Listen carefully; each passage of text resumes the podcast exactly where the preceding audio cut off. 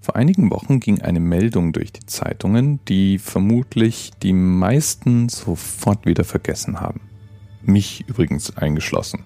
Und zwar war ein 48 Millionen Jahre altes Urpferdchenskelett aufgetaucht. Das Besondere an diesem Skelett, es hatte die versteinerten Überreste eines Urpferdchen-Embryos im Bauch und gab damit Aufschluss darüber, wie sich denn der Fortpflanzungsapparat von Säugetieren entwickelt hat. Und wie lange es denn unsere Form der Fortpflanzung tatsächlich schon gab, gibt, gegeben hat. Ich war ja von sowas tatsächlich schon immer irgendwie fasziniert. Ich war ein Dinosaurierkind. Das heißt, in diesem kritischen Alter von sechs bis zehn Jahren habe ich alles an Büchern gefressen, was es zum Thema Dinosaurier für mein Alter nur gab. Wichtig war, dass mindestens mal der T-Rex da drin abgebildet war und ein Brontosaurus. Und ich konnte Dutzende von Dinosaurier samt der Zeit, in denen sie gelebt haben, aufzählen. Meine Kids waren da ganz ähnlich drauf, ganz besonders mein Jüngster, der den Fimmel fortsetzte und mir damit nochmal ein Dinosaurier-Revival geschenkt hat, denn natürlich hatte ich eine einwandfreie Entschuldigung mit ihm zusammen, all diese Dinosaurier-Bücher durchzublättern. Großartiges Zeug. Fossilienfunde oder auch Dinosaurierknochenfunde gab es übrigens schon seit dem 15. Jahrhundert. Gut, man kann sagen, wahrscheinlich gab es die Funde auch schon viel, viel länger, aber seit ungefähr dem 15. Jahrhundert wird von Fossilien berichtet, von versteinerten Überresten irgendwelcher Pflanzen und Tiere. Man wusste damals nicht so recht, was man da in den Händen hielt, aber sie waren zum Teil auch schon systematisch gesammelt. Die Idee, dass es jedoch aber tausende, wenn nicht Millionen Jahre alte Überreste im Erdreich zu finden gibt. Und dass da vielleicht Tiere versteinert waren, die so niemanden auf der Welt bisher begegnet waren, die tauchte erst im 19. Jahrhundert auf. In den 1820er Jahren, um genau zu sein. Und auch die Bezeichnung Dinosaurier oder Saurier stammt aus dieser Zeit.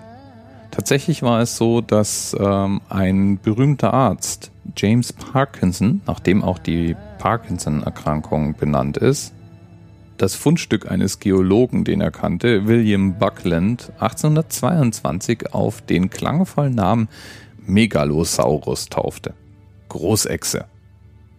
Damals war es so, dass im englischen Königreich eine Knochen- und Fossilien Begeisterung vorherrschte und große Funde mit riesigem Hallo begrüßt wurde. Es war außerdem so, dass anscheinend überwiegend Ärzte und Geologen sich damit befassten. Zumindest aus der damaligen Zeit sind es meistens Ärzte und oder Geologen, die irgendwelche bedeutsamen Funde machen und dokumentieren. Die volle Bezeichnung Dinosaurier, also schreckliche Echse, kam dann 1841 auf. Der Londoner Professor Richard Owen hatte bruchstückhafte Tierfunde analysiert und dabei dann irgendwann festgestellt, dass das eine bisher vollkommen unbekannte Reptilienart gewesen sein musste und diese Reptilienart ganz offensichtlich enorme Größen erreichen konnte. Und deswegen hat er sie schrecklich große Echse oder Schreckensechse, also Dinosaurier genannt. Das erste wirklich komplette Dinosaurier-Skelett wurde dann übrigens nicht wie alles, was davor so gefunden wurde, in England oder auf dem europäischen Festland entdeckt, sondern tauchte in den USA auf. 1858 entdeckte William Parker Folk den Hadrosaurier, und zwar in New Jersey. Und ab da ging's ab. Also amerikanische Dinosaurierforscher haben mit dem Buddeln nicht mehr aufgehört und haben ganz besonders im amerikanischen Westen, in Montana, Wyoming, Colorado oder Utah, große, komplette Skelette gefunden. Was ich ja immer besonders lustig finde, ist, sich vorzustellen, dass die Nachfahren der Dinosaurier unsere heutigen Vögel sind. Wir hatten mal Wellensittiche. Und wenn man die den Tag über beobachtet, kann man sich kaum vorstellen, dass die die Überbleibsel der gigantischen Reptilien sein sollen, die seinerzeit mal über die Erde marschiert sind. Tja, wer weiß, was irgendwann mal von uns übrig bleibt.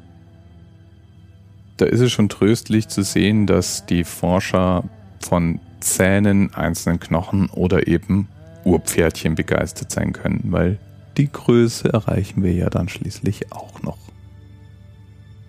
Bis bald.